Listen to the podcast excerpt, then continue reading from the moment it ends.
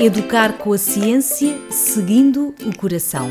Montessori é o primeiro e único podcast jornalístico em Portugal sobre Montessori.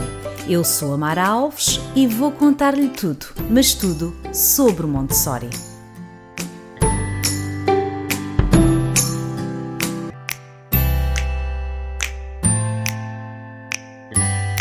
Olá a todos, bem-vindos ao podcast Montessori. O episódio de hoje é uma tentativa de definição sobre o método Montessori.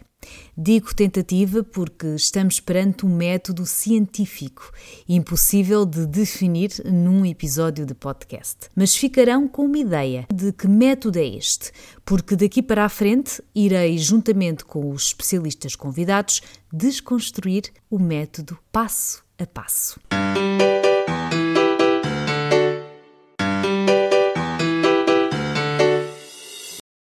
E como ter base científica em tudo aquilo que é aqui dito por mim é uma preocupação, quero dizer-vos que todos os episódios terão sempre uma base científica. Portanto, tudo o que aqui for dito será sempre baseado em livros, artigos científicos e em fontes fidedignas. Mais do que uma obrigação ética, é a minha obrigação moral apresentar informação de qualidade e fidedigna.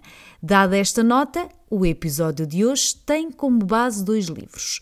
O Método Montessori na Educação dos Filhos, de Tim Seldin, o presidente da Associação Montessori Internacional, e um outro livro, este publicado em Portugal, A Criança Montessori, de 1 a 3 anos, de Simone Davis.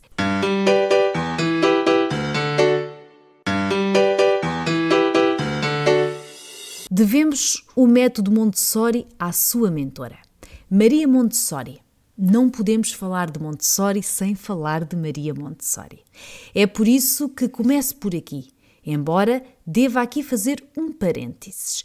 O próximo episódio é inteiramente dedicado à biografia de Maria Montessori. Terei como convidado Sérgio Portela, pedagogo, professor em Montessori, que nos vai contar tudo acerca da vida de Maria Montessori. Um episódio a não perder e é já na próxima semana. Continuando, há mais de 100 anos, Maria Montessori desenvolveu uma nova abordagem à educação que tem como pilares o respeito, a liberdade, o encorajar a fazer entre outros princípios que visam a educação da criança de uma forma natural. Maria Montessori foi também uma das primeiras mulheres a formar-se em medicina em Itália. Depois de formada, atendia de forma gratuita a população mais pobre. Essa experiência permitiu a Maria Montessori observar crianças e começou a ver um potencial incrível nelas, mas que para se desenvolverem precisavam de crescer num ambiente preparado e receber a estimulação correta. Além disso, trabalhou eh, num hospício e isso permitiu a Maria Montessori observar crianças com deficiências emocionais e mentais e que eram sensorialmente carentes, pois estavam fechadas entre quatro paredes. Após algum tempo de observação, chamou-lhe a atenção o facto de as crianças apanharem migalhas não para as comerem, mas para estimularem o tato. Então sugeriu que a educação era o medicamento que elas precisavam. Para chegar ao método, Maria Montessori aplicou as mesmas práticas de observação objetiva e científica da sua formação médica. Técnicas essas que a ajudaram a perceber o que motivava as crianças, como é que aprendiam e de que modo é que a aprendizagem poderia ser facilitada. Assim, foi beber conhecimento a várias áreas, entre elas filosofia educacional, psicologia e antropologia, fazendo experiências e desenvolvendo materiais educativos para aquelas crianças. Falamos, por exemplo, de mesas e cadeiras pequenas e outros objetos que as crianças pudessem manusear. Conclusão: essas crianças do hospício foram levadas a um exame nacional e surpreendam-se, a maioria passou e com notas superiores a crianças consideradas normais. Está a gostar deste tema? Saiba mais em montestory.pt. Em 1907, Montessori deu um passo importante para provar a sua teoria, e nesse ano foi inaugurada a primeira creche Casa dei Bambini, ou seja, Casa de Crianças. Essa creche estava inserida numa zona pobre da cidade de Roma, no bairro de São Lourenço, e Montessori tinha a seu cargo as crianças da classe trabalhadora que, por serem criadas com pouca atenção e em condições miseráveis, muitas dessas crianças eram agressivas, impacientes e desordeiras. Esta creche permitiu a Montessori trabalhar na observação dessas crianças e assim levar o método mais além. Então, Montessori começou o seu trabalho ensinando as crianças mais crescidas a ajudar nas tarefas do dia a dia. Surpreendentemente, as crianças com 3 e 4 anos demonstravam grande satisfação em aprender as tarefas práticas da vida. E logo, logo, essas crianças começaram a ter gosto em cuidar da escola, ajudando a preparar e a servir refeições e a manter o ambiente arrumado e limpo. O comportamento desordeiro de crianças que andavam ao Deus dará pelas ruas deu lugar a crianças com modos. Montessori percebeu então que as crianças pequenas sentem frustração num mundo que é feito só a pensar nos adultos.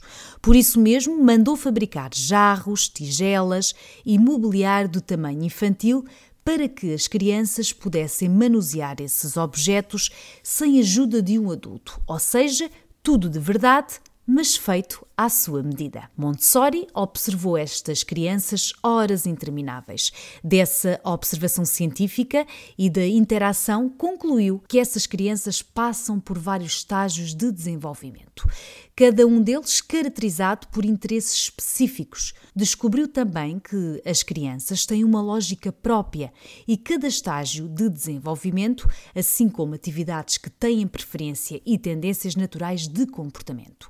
Montessori observou que as crianças apreciam, por exemplo, um ambiente tranquilo e ordenado e tudo tem de estar no seu lugar. A cientista observou ainda que quando as crianças estão na fase de aprender a controlar os movimentos, ficam aborrecidas quando atrapalhavam a calma ao tropeçar, por exemplo, e ao deixar cair alguma coisa. O método Montessori proporciona às crianças a oportunidade de desenvolver a sua noção de independência, reconhece os níveis crescentes de autorrespeito e de confiança à medida que são ensinadas e encorajadas a fazer as coisas por si próprias. A abordagem deste método, praticada em todos os continentes, com milhares de escolas espalhadas pelo mundo, oferece uma abordagem que pode também uh, ser uh, replicada na casa de cada família.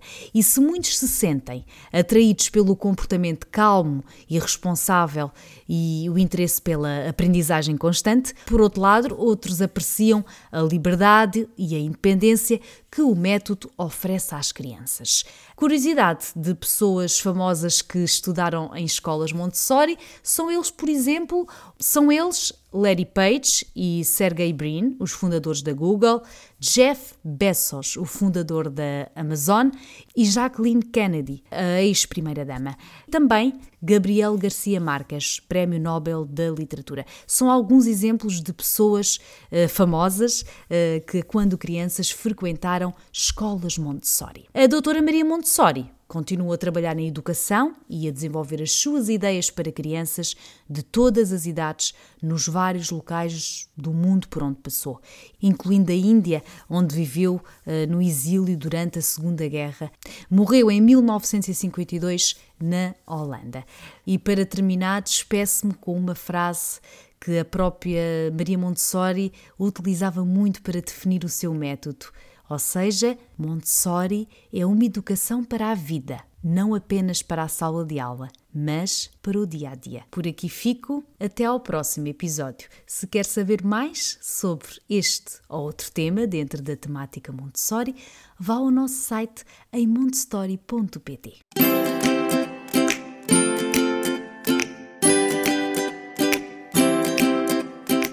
Educar com a ciência, seguindo o coração Montessori é o primeiro e único podcast jornalístico em Portugal sobre Montessori. Eu sou a Mara Alves e vou contar-lhe tudo, mas tudo sobre Montessori.